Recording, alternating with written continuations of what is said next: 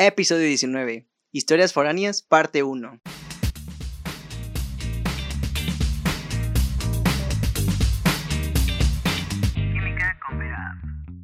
Hey, ¿qué onda amigas y amigos? Bienvenidas y bienvenidos a un nuevo episodio aquí en su podcast favorito. Ya es el último martes de Química del año, el último episodio de este año, que la verdad ha sido muy difícil para todos, pero a su vez eh, pues comencé este podcast, incluso alcanzamos otros países y pues quiero agradecerles a todos los que lo han escuchado, a todas, eh, desde que, desde mis inicios en este podcast, que todavía soy nuevo, pero digo, las primeras personas que lo escucharon, los que lo siguen y los que van a llegar, también les agradezco por el apoyo. También a personas pues más cercanas a mí que me apoyaron siempre y que siempre me han apoyado en esto. Y estoy muy contento de que pues bueno, ya, ya todos queremos que acabe este año, digo, ya yo creo que sí, ¿no? Entonces, pues veamos qué nos separa el próximo año. El podcast seguirá, evidentemente. Y pues nada, en este último episodio quise cambiarle un poquito, pues variar el contenido. Y quise meter esta sección que se llama Historias foráneas. Esta es la parte 1.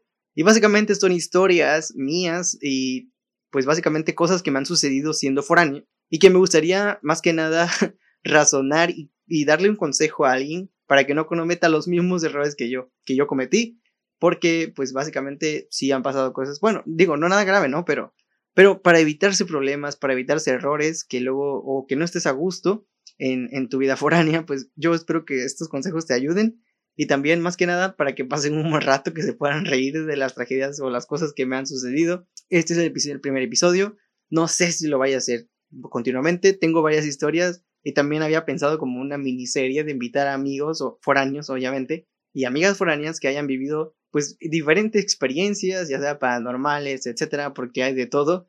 Entonces, pues háganmelo saber por Insta, por YouTube, si les gustaría esta nueva serie, eventualmente, de vez en cuando, sin dejar de lado, la, obviamente, la biología, la química, la microbiología y todos los temas, pues que en sí son la originalidad de este podcast. Pero pues sí, nada, comencemos con las historias y básicamente todo se remonta al 2018, cuando yo pues había sido admitido en la universidad pues nada, tenía que buscar un lugar para vivir, ¿no? En la nueva ciudad a la que me mudaría, porque mi vida foránea estaba a punto de comenzar. Entonces, pues yo cometí el error de que cuando fui a, hacer examen, me dediqué a turistear ese fin de semana y no me, pues no me preocupé por buscar un lugar donde vivir, ¿saben? Ese fue mi primer error, no lo hagan. Si tú vas a hacer tu examen, enfócate primero por buscar un lugar para vivir porque todos se agotan rápido, principalmente los que están cerca de la facultad entonces, tienes que ser rápido, moverte rápido y apartar desde antes o mínimo eh, depositar algo mensualmente para tener tu lugar asegurado. O mínimo ir a ver más o menos precios, cotizaciones y etcétera, para cuando ya te admitan, pues ya más o menos tengas una idea, ¿no? De cómo está la onda para vivir en esa ciudad. No que yo me confié y fui una semana antes. Entonces fui una semana antes, ya absolutamente todos los lugares que yo visitaba, pensiones, cuartos, eh, casas en renta, estaba todo agotado. Sin mentirles, se los juro. Visité como 20 lugares y todos me decían, está lleno, está lleno, está lleno, está lleno, está lleno. Entonces, pues yo ya estaba, pues amigos, no les voy a mentir, estaba nervioso, tenía miedo, no sabía qué iba a pasar, dónde iba a vivir, porque todo el mundo decía que estaba lleno. ¿Y qué creen? Pues encontré dos lugares. Uno estaba bien feo, sinceramente. Era casi 1900 pesos mexicanos y todavía el techo lámina le caía agua. O sea, imagínense, iba a pagar, pues yo considero que era una, una, renta alta. Digo, hay diferentes estatus, ¿verdad? Pero digo, no, por, por el hecho de que te caía agua y todo, pues no ibas a pagar casi dos mil pesos mensuales y no iba a estar a gusto. Entonces dije, ok, pues la verdad, ese está descartado. Aparte, yo tenía que pagar el internet y pues dices, no, la verdad, no, no me convenía. Entonces ya, me fui a mi única opción, quiero un cuartito, literalmente un cuadrito. Básicamente este cuadrito en el que yo grabo, solamente cabía una cama individual y había un pasillo, sin mentirles, yo creo que menos de un metro. Y tenía un balcón. Pero bueno, dices, tenía balcón, etcétera, pero nunca pude aprovecharlo porque todo el tiempo llovía en esa ciudad. Y digo, no está mal porque me gusta ese clima, pero eh, sí, lo del cuartito muy pequeño, a la larga me llegó como a cierto sofocar, ¿saben? El siempre está encerrado porque está lloviendo y así, llega, pues se siente incómodo, ¿no?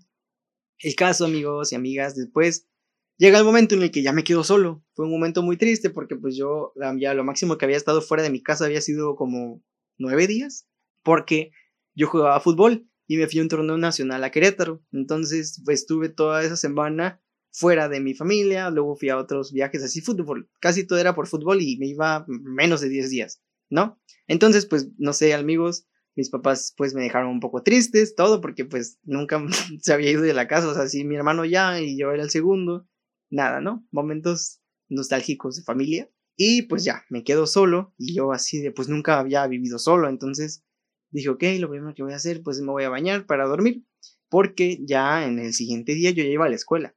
Entonces resulta que, ah, cabe de mencionar que el baño era compartido. Entonces ya, pues ya yo dije, alisté mis cositas, iba a bañarme y, oh no, oh no, como el video de TikTok. Resulta que el baño no lo había lavado la señora como, pues yo creo que esos meses de vacaciones, casi tres meses, amigas y amigos, me encontré un baño hecho una cochinada, literalmente todo mugrosísimo, que ya casi eran las diez y media de la noche. Y encima, yo tenía ganas de hacer del 2. Entonces, amigas y amigos, la verdad es que yo estaba, pues amigos, ya, o sea, vaga, disculpen la expresión, pero pues ya me estaba haciendo, ¿no? Ya me estaba saliendo el topo. Y yo no sabía qué hacer porque pues no le iba a decir a la señora como, oiga, venga, lávelo yo pensé que pues cuando entregas algo pues lo tienes que entregar bien, ¿no? Y pues ¿qué, qué, qué hice? Pues básicamente lo que hice fue actuar, dije, ok, no hay otro baño en el cual yo pueda hacer mis necesidades, así que voy a tener que salir. En lo que me pensaba que hacer porque estaba lloviendo. Además, imagínense, mi primera noche en una ciudad donde no conozco a nadie, en un lugar donde se veía peligroso porque estaba todo oscuro. El salir en la noche era algo peligroso, aunque ya después descubrí que la ciudad es muy, muy tranquila, y, pero aún así ese tramo estaba muy peligroso. Yo la verdad pensé que iba a ser asaltado o algo así en mi primera, en mi primera noche o en mi primer día como foráneo. El caso es que ahí me ven como a las 11 de la noche buscando una tienda de estas de Oxxo o 724 o 7-Eleven, como le quieran llamar, para buscar artículos de limpieza para poder lavar el baño. El caso es que fui, logré encontrar los productos que quería, obviamente a precios más altos que en el súper, pero pues era una emergencia totalmente. No tenía nada, ni papel de baño, nada pues yo no era, yo era una persona muy inexperta en el ámbito de ser foráneo, ¿no?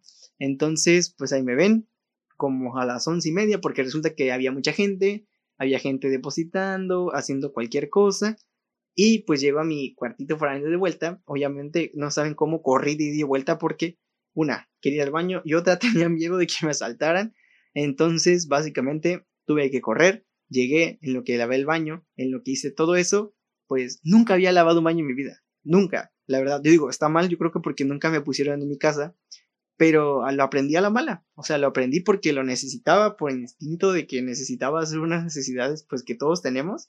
Y pues ahí me ven como a las 11 o 12 terminando de lavar el baño, ya satisfecho porque había hecho mis necesidades fisiológicas y además pues ya estaba bañadito para el siguiente día de escuela. Y bueno, pues llega finalmente mi primer día de universidad, ¿no? Y yo pues la verdad me muy emocionado, eh, mensaje con mis papás de que ya habían llegado a, pues, a mi ciudad, todo chido, y me dediqué a dormir.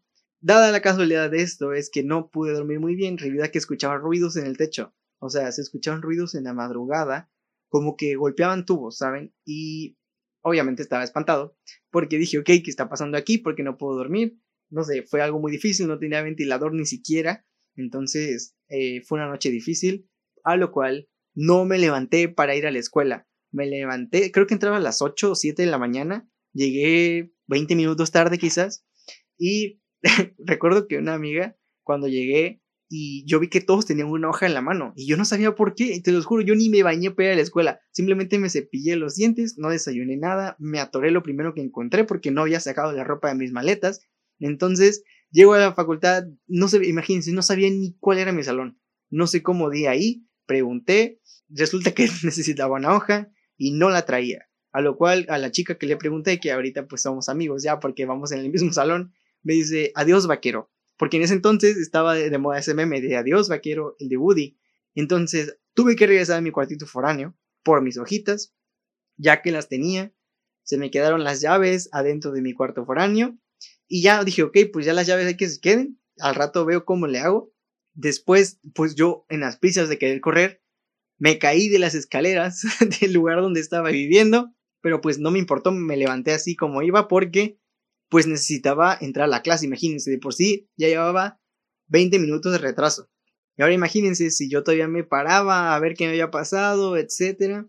Y ya en lo que fui por las hojas, pues les digo, aconsejo siempre vivan cerca de la facultad. Afortunadamente vivía cerca y pues llegué rápido a, pues básicamente, a la clase, ¿no? Y ahora sí por fin pude entrar pues ya después me sentía mal porque no había desayunado absolutamente nada. Lo último que había cenado creo que había sido una torta o algo así que me había dejado mi mamá. Entonces ya me dediqué ahora sí a pues comprar comida en la facultad. Eh, después, básicamente ese día, me fui al súper para surtirme pues de cosas básicas, ¿no? Como agua, leche. Eh, no tenía dónde cocinar, eso sí, no tenía dónde cocinar.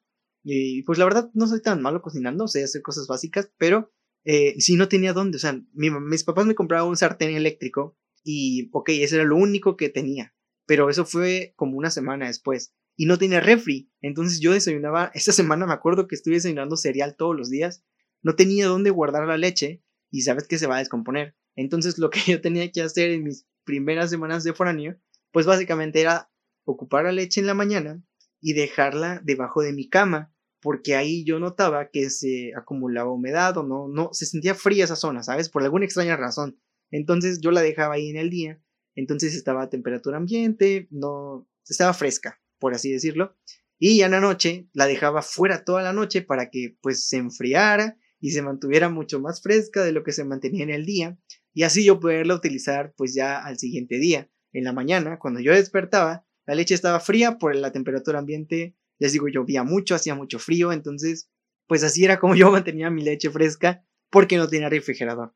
Y el agua, pues la verdad es que no, no me gusta el agua fría, entonces yo no, yo no sufría por eso, porque tomaba mi agua pues al tiempo, ¿no? A, temperatura ambiente.